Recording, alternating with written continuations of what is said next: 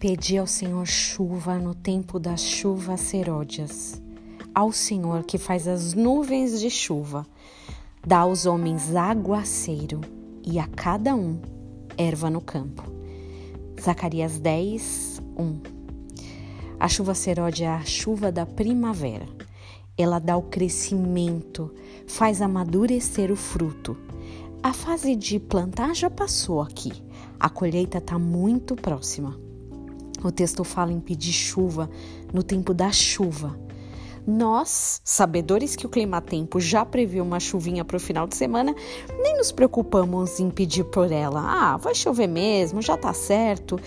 Ah, para que eu gastaria o meu pedido com algo que já acontece?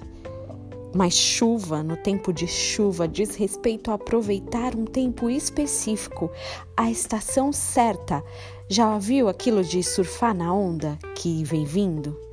Existem várias promessas que foram liberadas, por exemplo, sobre um ano de renovo, sobre um novo tempo de Deus. Que época melhor de pedir renovo do que no próprio ano do renovo? E olha, Deus tem poder absoluto e supremo e pode mandar chuva a qualquer momento, sim. Mas a própria Bíblia também nos instrui que às vezes a gente erra por não saber pedir bem.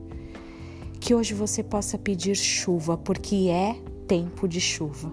E eu declaro que esses frutos vão amadurecer em sua vida em nome de Jesus.